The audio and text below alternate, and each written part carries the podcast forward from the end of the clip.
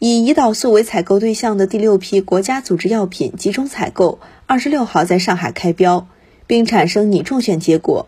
本次采集涵盖临床常用的二代和三代胰岛素，共十六个通用名品种，拟中选产品平均降价百分之四十八。本次集采全国医疗机构首年采购需求量约二点一亿支，按集采前价格计算，涉及采购金额约一百七十亿元。集采预计每年可节约费用九十亿元。以临床常用的肝精胰岛素为例，从平均每支一百八十元降至每支七十元左右，每位患者每年可节约费用四千元左右。